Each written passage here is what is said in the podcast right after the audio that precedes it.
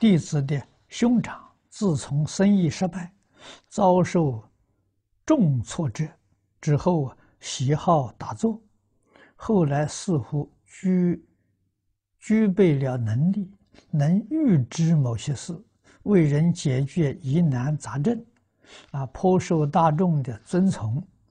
但他的烦恼中，常为人胡说《金刚经》，狂妄自称。以明心见性，大彻大悟，请问老法师应该如何帮助长兄，使其不再造此地狱重罪？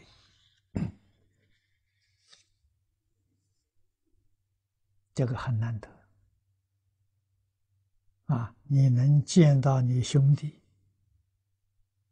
犯了大错啊，打坐。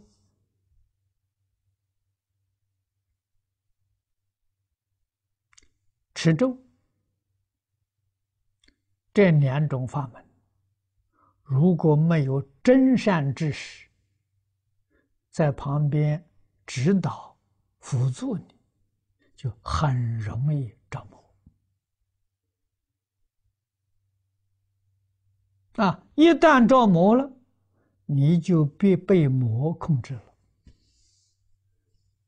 那就很可惜。严重的就回不了头了，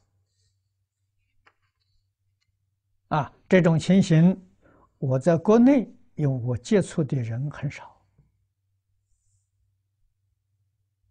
啊，没有看到过，但是在国外我看到很多，啊，到最后家人没有方没办法，把他送到神经病院，很可怜。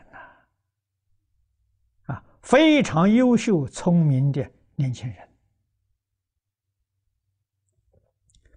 有的在大学念书，有的已经拿到学位了。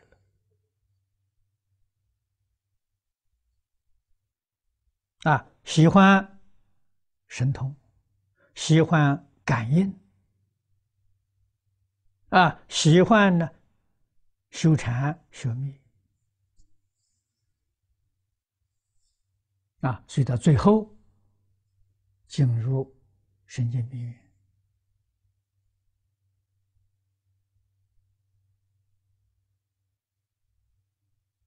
很多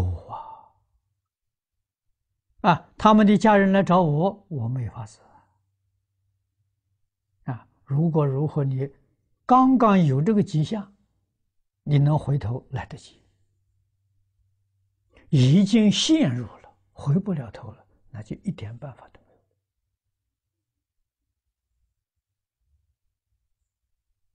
有啊！所以佛法，我在初学佛的时候就说，那时候很年轻的二十几岁啊。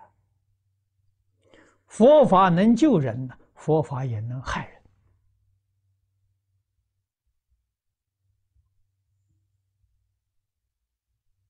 啊！我亲近李老师的时候是三十岁。啊，在李老师麾下，啊，我也常常说这个话。有人就告，告到李老师那里去。啊，说我胡说八道。哎，结果没想到，说李老师说，他说的对呀，佛法是可以害人呐。啊就像这还李老师是个医生，中医啊，就像药一样，药能救人，也能把人药死。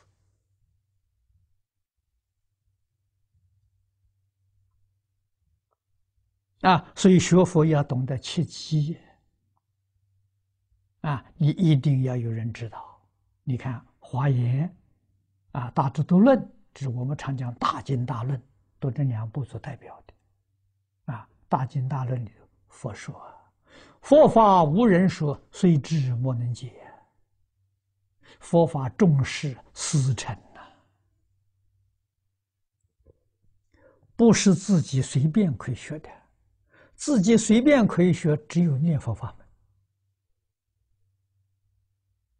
门。啊，老实念佛，万缘放下，这个没有问题。